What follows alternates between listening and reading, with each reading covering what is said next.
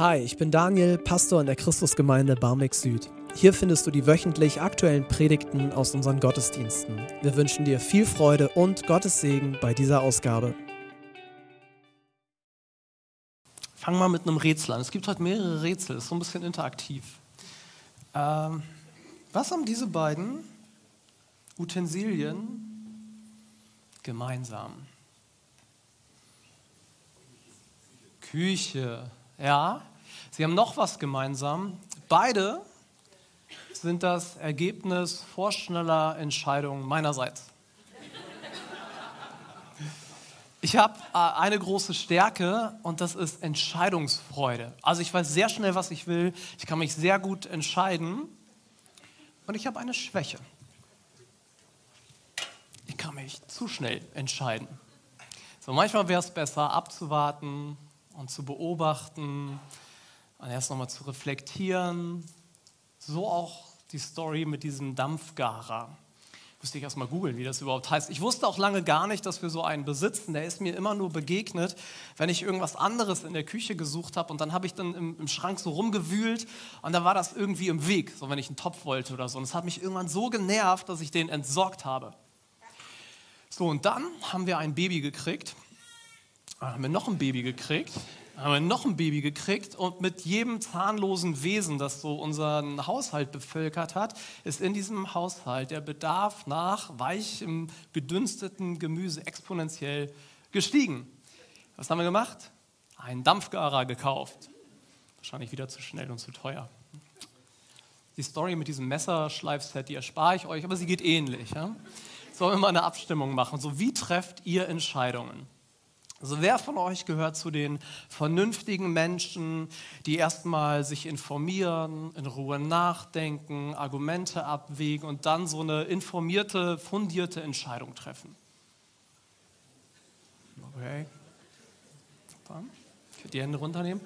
So, und wer gehört wie ich zu dieser Gruppe von Menschen, besonders heilig und von Gott geliebt, die erst handeln und dann denken? Gott segne euch. Und beide, beide Arten, so aktiv zu sein im Leben, haben ihre Vor- und Nachteile. Und wenn du die Nachteile deines Verhaltens nicht kennst, frag mal einen guten Freund. Und wenn du es wirklich wissen willst, deinen Ehepartner. Die haben Sachkenntnis, die können dich da einsortieren. Hirnforscher sagen, wir treffen ungefähr 20.000 Entscheidungen pro Tag. Vieles davon sehr schnell, in meinem Fall blitzschnell. Und ich möchte heute mit euch so der Frage nachgehen, ja, welche Rolle spielt eigentlich Gott bei alledem, wie wir so im Alltag unterwegs sind, zwischen schnell handeln oder eher abwarten? Wir sind gerade nämlich in einer Predigtserie mit dem Titel Gott im Gewöhnlichen entdecken und schauen uns da einen Teil vom Alten Testament an. Die Bibel besteht im Grunde aus mehreren Büchern. Ein Buch heißt Ruth und es geht um eine Frau, die heißt Ruth. Wer das noch nicht weiß, wir haben zwei Wochen drüber geredet. Ihr könnt es bei Spotify, YouTube nochmal euch anschauen. Das Besondere, das Besondere in diesem Text ist, dass äh, Gott nicht wörtlich redet und dass keine offensichtlichen Wunder passieren. Und trotzdem ist Gott sehr, sehr präsent und Gott wirkt durch die Charaktere, Gott wirkt durch die verschiedenen Gespräche in diesem Buch. So, weil ich merke, nicht alle sind wirklich up to date. Noch mal ganz kurz, was bisher passiert ist. Also das Buch startet damit, dass da ein Mann mit seiner Familie ist. Er hat zwei Söhne, eine Frau. Die Frau heißt Naomi. Es gibt eine Hungersnot und sie verlassen ihr Heimatland Israel und gehen nach äh, Moab ins Nachbarland. Dort heiraten die beiden Söhne moabitische Frauen. Schicksalsschlag kommt, drei Männer sterben, alle drei. Und irgendwann hört Noomi, es gibt wieder etwas zu essen im Heimatland in Israel. Sie kehrt mit einer der Schwiegertöchter um, zurück nach äh, Israel, gemeinsam mit Ruth. Und letzte Woche hat Matthias darüber gesprochen, äh, wie Ruth sich dann ähm, ins Handeln begibt, wie sie Verantwortung übernimmt. Sie geht auf ein Feld und sie stellt fest, oh, das ist ja ein Verwandter meines Schwiegervaters. Dieser Mann heißt Boas. Er begegnet ihr mit ganz großer Großzügigkeit. So, jetzt schauen wir in Kapitel 3 heute gucken, wie es mit Ruth und Boas weitergeht. Und bevor wir da reingehen, habe ich so ein paar Tipps zur der Art, wie man Bibel lesen kann. Also Bibelinterpretationstipps. Wenn du mal in der Bibel liest, hier sind sie. Also wir werden gleich Sachen lesen, wo man sich so ein bisschen fragt, hm, was ist denn das? Äh, vorweg, nicht alles, was in der Bibel beschrieben wird, wird auch vorgeschrieben. Also nicht alles ist, äh, ist präskriptiv, manches ist nur deskriptiv. Wenn da zum Beispiel steht, äh, er stieg auf seinen Esel und ritt in die Stadt, so, dann heißt das nicht, du musst das auch tun. So, das ist eher eine Beschreibung, es wird noch nicht bewertet. Wenn da steht, liebe deinen Nächsten, ist es sehr deutlich. Und es gibt manche Bibelstellen, die sind nicht so ganz klar. Und die nicht so klaren Bibelstellen ist immer schlau darauf, keine Theologie aufzubauen, sondern zu schauen, was bedeutet das denn im Gesamtzusammenhang der Bibel. Und man nimmt die klaren Bibelstellen, um die unklaren Bibelstellen zu beleuchten. Okay, das ist wichtig, weil wir gleich so ein bisschen in diese Gefilde reingehen. So, so, wir schauen uns gleich in Ruth 3 an, wie Noomi mit ihrer Schwiegertochter Ruth einen Plan schmiedet. Sie wollen Boas auf Ruth aufmerksam machen. Warum Boas? So, es gibt im Alten Testament in 3. Mose 25 ein Konzept zur Absicherung, wenn, wenn was weiß ich, eine Frau Witwe wird. Und das nennt sich das Konzept von einem Löser, Erlöser, jemanden lösen, rausholen aus seiner Not. Und das sieht vor, wenn da zum Beispiel eine Witwe ist, dass in der Verwandtschaft geguckt wird, wer ist noch nicht verheiratet und könnte als Nahverwandter diese Witwe heiraten. So bleibt, was weiß ich, das Erbe im Familienbesitz es gibt auch einen sozialen Schutz, einen wirtschaftlichen Schutz und Boas kommt dafür in Frage. So, und jetzt werden wir gleich sehen, das alles passiert aber nicht in irgendeiner ah, super romantischen Rosengarten, sondern an einem ganz gewöhnlichen Ort. Ihr Plan, den Sie hinlegen, wo Sie sagen, wir wollen sehen, was Gott hat, ereignet sich an einem ganz gewöhnlichen Ort einer Tenne, einem Dreschplatz. Wenn es dir geht wie mir, ich wusste nicht genau, was das ist, das ist ein Ort, an dem Getreide weiterverarbeitet wird. Und da treffen sich alle äh, nach der Ernte und äh, verarbeiten dieses Getreide ist auch sehr fröhlich, also es wird gern mal gefeiert. Äh, es gibt, das Alte Testament erwähnt hier unter auch Prostitution, also es ist so ein ganz gewöhnlicher Ort. Und ich habe gedacht, vielleicht kann man ihn mit dem Hamburger Hafen vergleichen. Weißt du, so, da wird gearbeitet, aber es gibt auch so ein paar Ecken, die sind ein bisschen verrucht. Und das schauen wir uns jetzt einmal an. Wir gucken uns an, wie die beiden Frauen einen Plan schmieden. Und bevor sie ihn umsetzen, ab Vers 1 bis 5. Eines Tages sagte Noomi zu Ruth, ich möchte dir helfen, einen Mann und ein neues Zuhause zu finden, damit du gut versorgt bist. Du hast doch mit den Mägden von Boas zusammengearbeitet, in Kapitel 2. Er ist ja unser Verwandter kommt deswegen als Löseanfrage. Nun hör gut zu, heute Abend ist er auf seinem Dreschplatz und trennt die Spreu von der Gerste. Nimm ein Bad, verwende duftende Salben, zieh dein schönstes Kleid und geh dorthin. Pass auf, dass er dich nicht entdeckt, bevor er gegessen und getrunken hat. Merk dir genau die Stelle, wo er sich hinlegt. Wenn er dann eingeschlafen ist, decke seine Füße auf und lege dich dorthin. Alles Weitere wird er dir schon sagen. Gut, erwiderte Ruth, ich will deinen Rat befolgen. Und jetzt gibt es so drei Dinge, die ich euch gern zeigen möchte, bevor ich so richtig in die Predigt reingehe. Ähm, das ist alles hier vorgeplänkelt übrigens. Also so ersten drei Dinge, die jetzt wichtig sind, ist, was ist das mit den Füßen? Das ist ja so eine Bibelstelle, wo man sich fragt, was ist denn das? So, ich habe gelesen, es könnte etwas Sexuelles sein. Und dann ist es eben ratsam, das mal so im Gesamtzusammenhang der Bibel zu lesen und zu gucken, wie redet die Bibel denn über Sex, Geschlechtsverkehr im Alten Testament. Und da gibt es ein bisschen andere Worte, sowas wie ein Fleisch werden, erkennen oder bester Hinweis, und jetzt ruiniere ich ein bisschen die Geschichte, sorry. In Ruth Kapitel 4 steht, äh, wie heißt er denn? Boas ging zu Ruth ein und sie wurde schwanger. Wahrscheinlich ist er nicht durch die Tür reingekommen. Also ist das so das Wording von dem, der da die, die, den Text geschrieben hat für Geschlechtsverkehr und nicht die Füße. So, dieses Aufdecken gibt es im Alten Testament schon auch im Zusammenhang mit etwas Sexuellem, aber dann steht da immer Blöße, nicht Füße, sondern Blöße. Aber irgendwie, trotz, ob wenn da jetzt nichts explizit ex, äh, Sexuelles passiert, ist irgendwie klar, sie nähert sich ihm an. Und wir werden gleich auch noch sehen, sie macht ihm im Grunde einen Antrag und sagt, heirate mich. Das ist das Erste, um es mal zu klären. Ein zweites, wer handelt, geht ins Risiko. Wer handelt, geht ins Risiko. Und das ist auch so ein Ding, wenn man die Geschichte schon ein bisschen kennt, dann ist es nicht mehr ganz so spannend, was als nächstes passiert.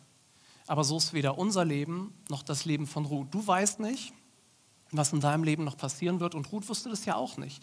Für sie ist es zu dem Zeitpunkt, wo wir die Story lesen, richtig riskant. Zum Beispiel könnte es sein, dass sie sich auf diese Tenne begibt in, in der Dunkelheit und Boas schiebt sie weg, lehnt sie ab schmeißt sie raus. Eine Möglichkeit.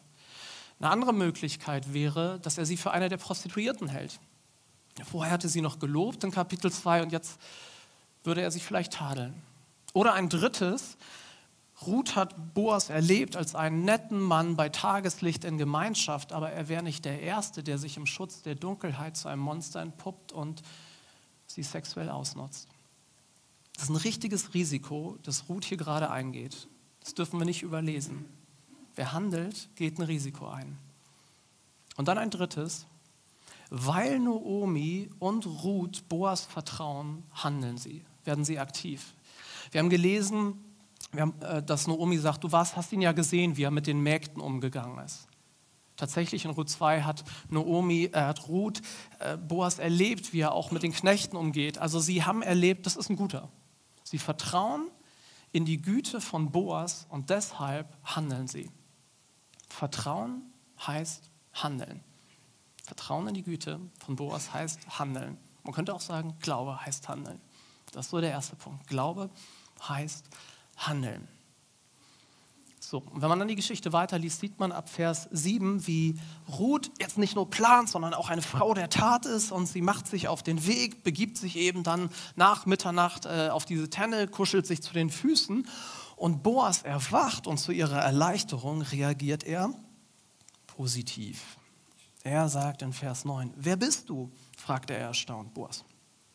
Ich bin Ruth, antwortete sie. Ich habe eine Bitte. Als naher Verwandter von mir bist du doch dafür verantwortlich, mir in meiner Not zu helfen. Breite den Saum deines Gewandes über mich aus, als Zeichen dafür, dass du mich heiraten und versorgen wirst.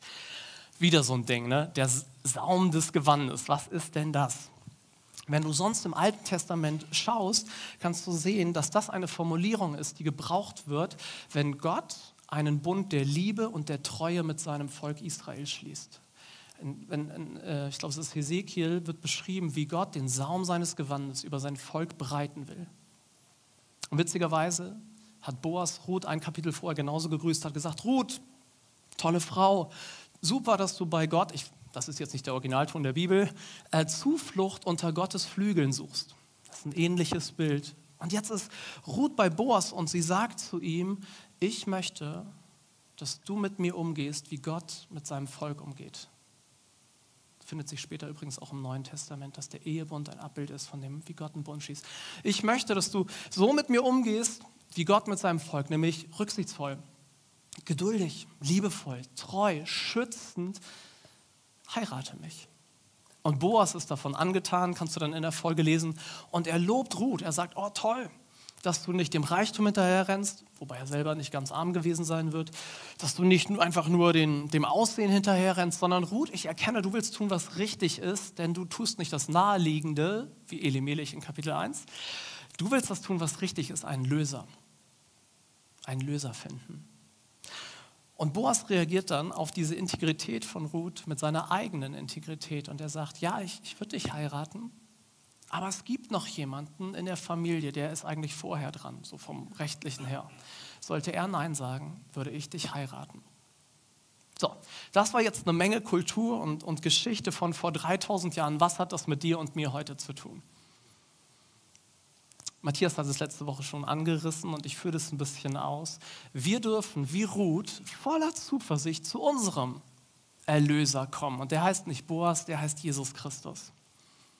Wir dürfen zu ihm kommen und erwarten, dass er gut ist. Weil er gut ist, dürfen wir voller Vertrauen aktiv werden und zu unserem Erlöser kommen. Dass er wirkt in unserem Leben, dass er aktiv wird für uns. Und anders als bei Ruth hat Jesus längst gezeigt, hat alle Ungewissheit genommen. Als er am Kreuz gestorben ist, hat er den Preis schon längst bezahlt und er breitet dieses Bundesangebot quasi vor uns aus und sagt, hey, ich will dich bei mir willkommen heißen. Ich will dir mit Treue und mit Liebe begegnen. Willst du auch? Und das Begeisternde dabei ist, als das passiert am Kreuz, nur die wenigsten ahnen, was Gott da tatsächlich tut. Es ist ein ganz gewöhnlicher Hinrichtungsort. Es gibt sogar Leute, die den Kopf schütteln und die gar nicht ahnen, was Gott gerade macht an diesem ganz gewöhnlichen Ort, dass er gerade die außergewöhnlichste Liebesgeschichte schreibt, die die Welt je gesehen hat. Und hier ist der Gedanke, Gott wirkt an ganz gewöhnlichen Orten, durch ganz gewöhnliche Mittel.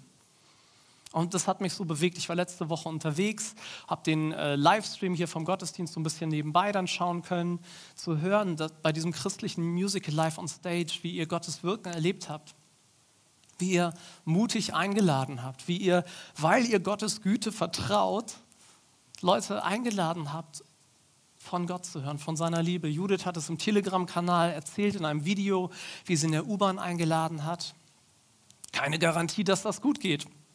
Aber weil sie vertraut hat, sie gehandelt. Meine Frau hat im Kindergarten die Erzieherin eingeladen. Ich hatte so ein besonderes Erlebnis in der Männerumkleide beim Sport. Ist nicht der heiligste Ort, relativ ordinär und gewöhnlich. Aber Gott wirkt an gewöhnlichen Orten. Und wir haben es gerade gehört, gestern auf dem Dom, hier in Hamburg, 20 Leute von uns, die losgehen und die, die erleben, ah, okay, Menschen sind offen dafür, dass wir dem Glauben sprechen, sind offen dafür, dass wir für sie beten. Gott wirkt an gewöhnlichen Orten. Aber was es dafür braucht, ist Vertrauen. Vertrauen, dass er gut ist. Vertrauen, dass er handeln wird. Ohne dass wir eine Garantie haben, dass er das tut, was wir uns so wünschen. Ich höre ganz gern im Alltag Predigten, äh, gar nicht mal so zur Inspiration fürs selber predigen, sondern einfach damit mir Leute in mein Leben sprechen. Ich höre immer die Predigten äh, meiner Kollegen, aber manchmal brauche ich noch mehr. Dann höre ich mir noch mehr Predigten an, so beim Haushalt machen oder einkaufen. Und neulich war ich in der Küche und habe so da rumgetüdelt und ähm, habe eine Predigt von einem Mann gehört, der heißt John Mark Comer. Und er hat gepredigt und hat was gesagt und ich dachte, und ich dachte so, was sagt er denn da? Das, das stimmt nicht, das ist falsch. Und dann bin ich wieder zurück und habe nochmal zurückgespult und nochmal gehört und dachte, ah, auf jeden Fall ist es provokant. Ob es falsch ist, weiß ich nicht. Und habe dann nochmal zurückgespult und dann habe ich gedacht, ah, es ist provokant, aber ich glaube, es ist wahr. Und ich will es gerne mit euch teilen. Er hat gesagt, es besteht eine direkte Verbindung zwischen dem Grad unseres Glaubens und der Freisetzung von Gottes Kraft in und durch unser Leben.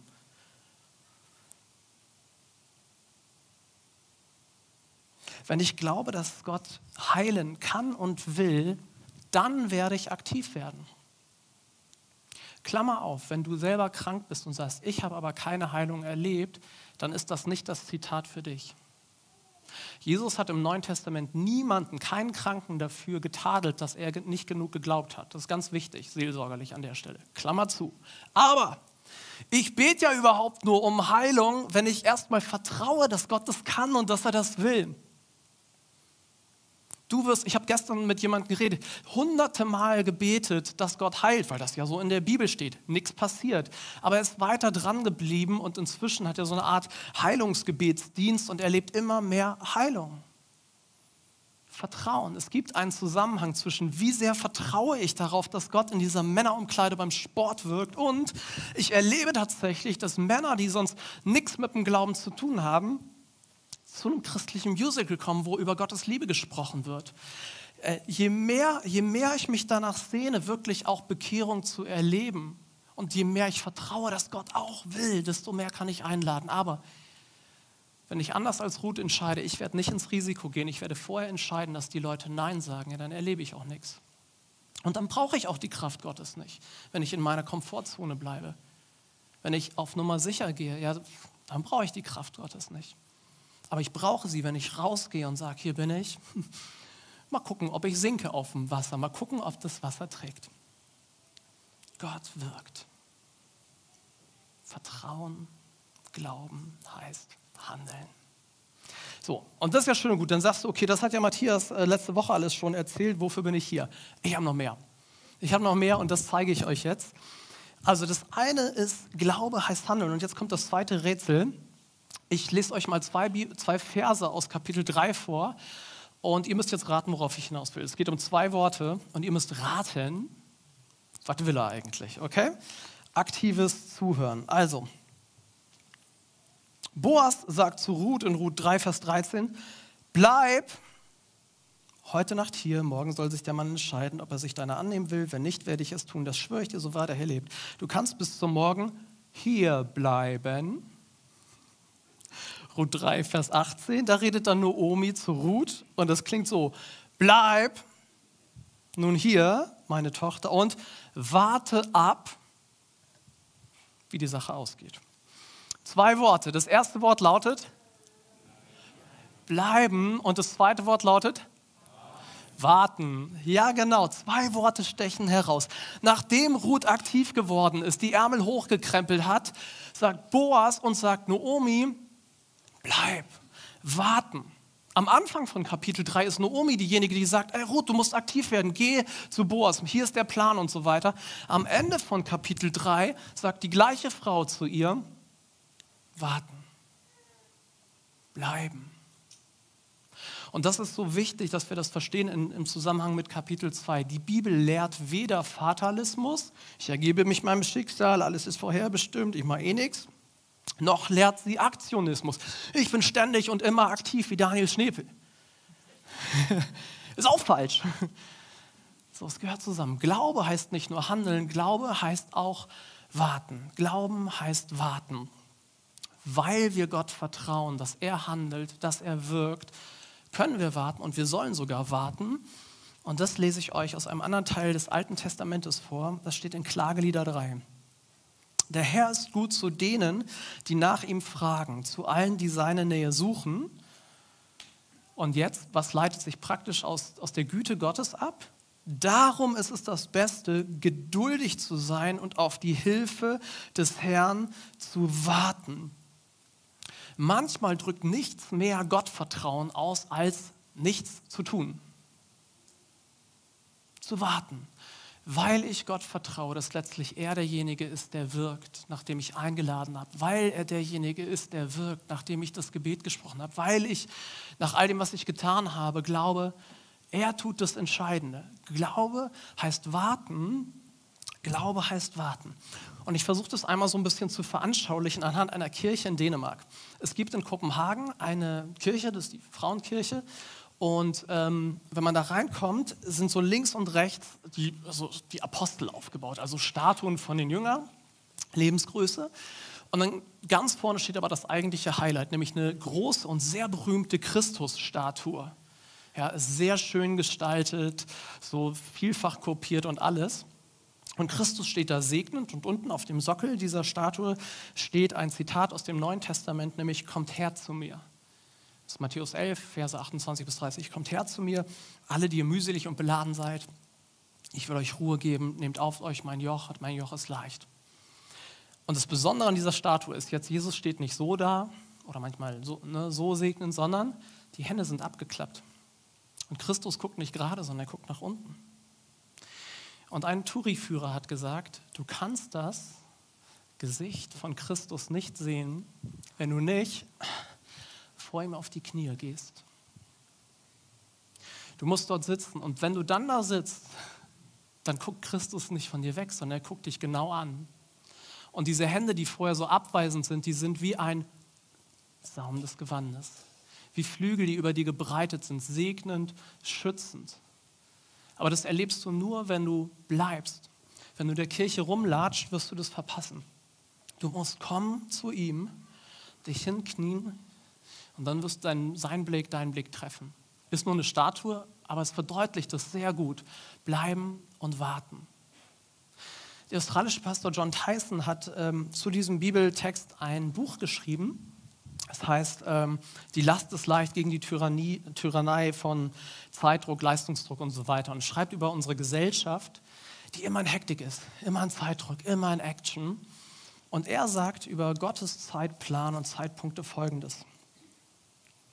Wenn wir versuchen, zu unseren eigenen Zeitpunkten zu handeln, anstatt auf Gott zu warten, beschleunigt dies nicht das Wirken Gottes in unserem Leben, sondern es verdirbt es. Zeit ist kein Gut, das wir nach unserem Willen zurechtbiegen können, sondern ein Geschenk, das Gott benutzt, um unsere Treue zu prüfen. Wartezeiten zeigen, was wir glauben. Ruth kann warten, weil sie vertraut, dass Gott letztlich derjenige ist, der wirkt. Und wenn du warten musst, ist es wie ein Vertrauenstest. Wer ist eigentlich der Macher deines Lebens? Wartezeiten sind wie so ein direkter Angriff auf diesen, diesen Machbarkeitsglauben unserer Zeit. Ich bin nicht Gott. Ich kann warten und vertrauen. Ich kann warten, weil ich vertraue. Und Wartezeiten sind letztlich auch Anbetung, weil wir Gott Gott sein lassen und sagen, Gott, ich warte, weil du bist der, der wirkt. Deine Souveränität, die hilft mir zu warten. Und ich bleibe und warte wie Ruth im Vertrauen, dass das Entscheidende von dir kommt. Und das ist nichts Passives. Und das will ich euch jetzt ganz praktisch zeigen. Ich bin vor etlichen Jahren mit meinen besten Freunden in Amsterdam unterwegs gewesen. Wir haben einen anderen Freund besucht, der war da gerade bei Jugend mit einer Mission. Das ist so eine christliche Organisation. Und die haben äh, so ein Haus direkt am Hauptbahnhof in Amsterdam. Da ist mega viel los, Touristen, Drogen, Halligalli, alles. Und dann geht man diese lange Straße Damrak entlang, da sind dann Kioske und Essen und Shops und alles Mögliche. Und wir sind dann mit Markus, unserem Freund, so durch Amsterdam gegangen und haben was entdeckt. Und das ist uns nochmal aufgefallen und nochmal, dachten, was ist das denn? Markus, erklär uns die Welt, was ist hier in Amsterdam los? In Amsterdam gibt es an verschiedenen Straßen oder Plätzen so Cafés, aber da sitzt man sich nicht gegenüber, sondern die Stühle sind zur Straße gedreht. Du sitzt quasi nicht, ich kann nicht in deine schönen Augen gucken, sondern ich gucke zur Straße, wir sitzen quasi Schulter an Schulter. Und er hat erklärt, die Amsterdamer, die Holländer lieben es zu verweilen und zu beobachten und zu gucken, was passiert. Das ereignet sich hier. Es gibt sogar einen holländischen Begriff dafür, den habe ich auch vergessen. Und ich habe gedacht, ey, ist das nicht genauso wie geistliches Warten? Wir glauben, Gott hat was vorbereitet. Er ist hier. Mal gucken, was er macht. Lass uns warten. Lass uns verweilen. So, wie kannst du das praktisch werden lassen, wenn du sagst, ich muss aber immer irgendwas machen? Also ein Tipp, was total beim Warten hilft, ist dieses Buch zu lesen. Nicht genau dieses, aber die Bibel. In der Bibel stellt sich Gott vor. Und nach meiner Erfahrung hilft es total beim Vertrauen, wenn wir die Person kennen, über die wir hier sprechen. Du würdest einer fremden Person hoffentlich niemals deine Kinder, dein Auto und dein Haus anvertrauen. Aber jemanden, den du richtig gut kennst, dem würdest du auch deine Kinder anvertrauen. Dieses Buch baut Vertrauen. Zweite Sache, die du machen kannst in so Wartezeiten, ist es, mit anderen zu reden. Wir haben es im Buch Ruth gesehen, Gott wirkt durch die Dialoge, baut er sein Ding. Mit anderen reden, wie so ein, wie so ein guter Holländer. Hinsetzen, verweilen und man redet und währenddessen guckt man, was sich da so ereignet. Und drittens, rede mit Gott. Beim Gebet sortieren sich Gedanken. Im Gebet können Impulse kommen. Glaube heißt warten. Glaube heißt warten. Und ich will das jetzt nochmal ganz deutlich machen, wie das aussehen kann. Ich brauche einen Freiwilligen oder eine Freiwillige. Und ein Mikrofon brauche ich auch. Ich habe jetzt so viel geredet, ich habe Durst. Also genau, die Person kann ruhig schon nach vorne kommen. Ja. Dankeschön. Oh, hier. Super. So, wer bist denn du? Ähm, ich bin Magda. Magda, guck mal hier. Es ist immer wieder wichtig, sich neu erfüllen zu lassen und Gott hinzuhalten. Und Magda, voll cool, weil ich habe so viel geredet, ich habe echt einen richtig trockenen Mund. Wenn du mir kurz ein bisschen Wasser einschenken könntest, das wäre richtig toll. Klar, muss Ja. ich nur mit der anderen Hand machen? Ja, genau. Mach dich, mach dich einfach mal, gieß einfach mal ein. Okay, kannst du bitte stehen bleiben? Was? Du gießt mir, gießt mir einfach ein bisschen Wasser ein. Warum funktioniert das denn nicht so gut? Äh, weil du so ein bisschen von mir wegrennst. Ich laufe vor dir weg? Ja, tatsächlich. Okay, ey, guck mal hier, ich habe eine Bank. Wollen, wir- wollen, wir, wollen wir einen auf Holländer machen? Ja. Dann setz dich mal hin. Kann ich jetzt? Jetzt darfst du. Boah, Prost. du darfst auch, wenn du willst. Ähm, ja, Vielen Dank. Ein Applaus für Magda. Dankeschön, Magda. Es ist viel leichter, Begegnung zu haben, erfüllt zu werden, wenn man ein Glas stillhält und nicht den hier macht. Alle werden schon aufgeregt. Es ist viel leichter in der Stille und im Warten befüllt zu werden. Und das ist, glaube ich, auch was Geistliches. Klar, Gott wirkt, auch wenn wir in Action sind, aber sich Gott hinhalten und sagen, Gott, hier, ich brauche von dir neue Kraft, neue Liebe, neue Hoffnung. Glaube, dass du in meiner Situation wirkst. Hier, ich warte. Und genau damit möchte ich jetzt diesen Predigtteil hier gleich beenden, dass wir uns Gott hinhalten. Halte dich ihm hin, wenn du mühselig und beladen bist. Halte dich ihm hin, wenn du sagst, ich brauche eine Erfrischung. Ich brauche neu die Versicherung, dass ich geliebt bin. Ich brauche neu, was auch immer es ist. Das Einzige, Was du dafür tun musst, sind zwei Dinge. Erstens, du musst anerkennen, dass du leer bist.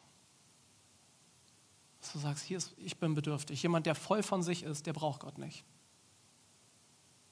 Das ist die eine Bedingung. Die andere Voraussetzung dafür ist, dass du davon ausgehst, Gott ist gut.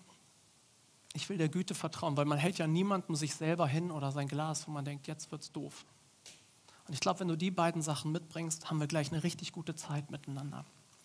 Ich möchte euch das vorlesen äh, und dann ganz praktisch mit euch machen. Jesus hat nämlich einen Auftrag für seine Jünger gehabt und ihr könnt mal wieder gucken, es sind wieder zwei Worte, ob ihr den deckt im Bibelvers. Jesus sagt zu seinen Jüngern in Apostelgeschichte 1,4, bleibt in Jerusalem und wartet auf den Geist, den mein Vater versprochen hat.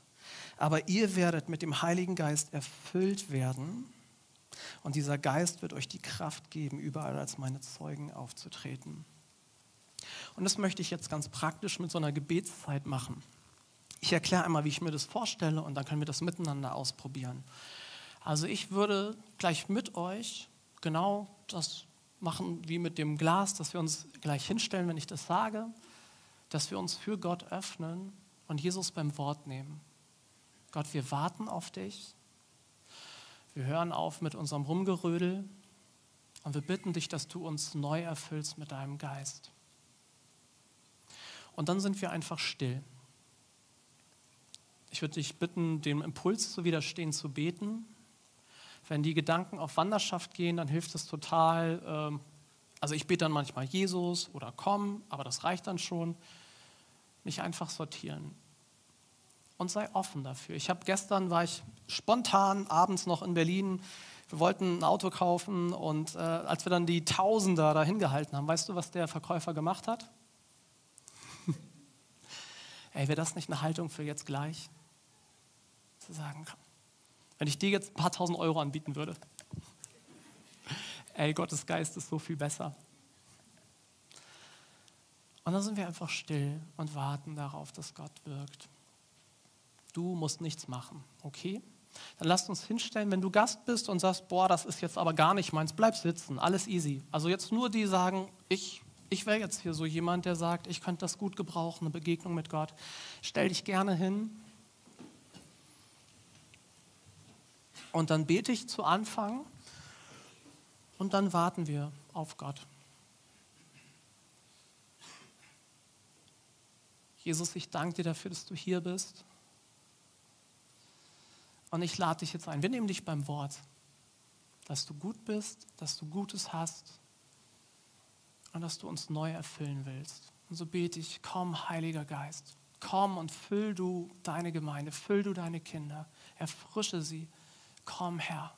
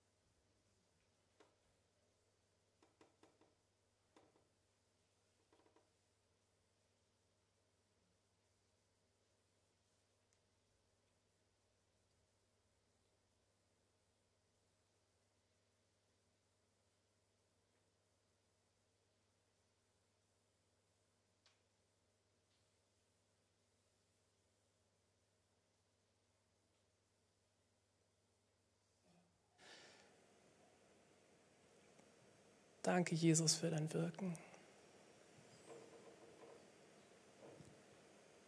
Wenn du das Gefühl hast, Jesus ist, ist da, kannst du ihm innerlich Danke sagen. bete, Jesus, dass du kommst mit deinem Geist zu denen, die sich nach dir sehen.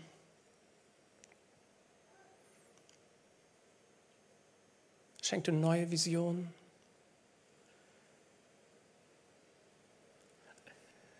Neue Hoffnung. Jesus, ich bete darum, dass du neue Kraft ausgießt für die Müden, die, die körperlich müde sind.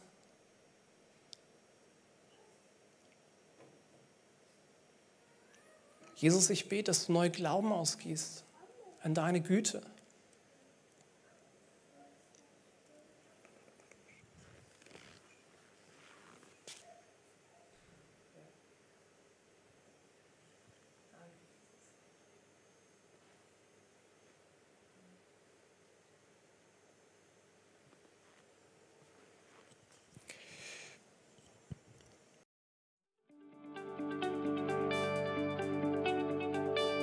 Das war's mit der heutigen Predigt. Wir hoffen, sie hat dir gefallen. Wenn du Hamburger bist, freuen wir uns, dich auch offline bei uns im Gottesdienst zu begrüßen.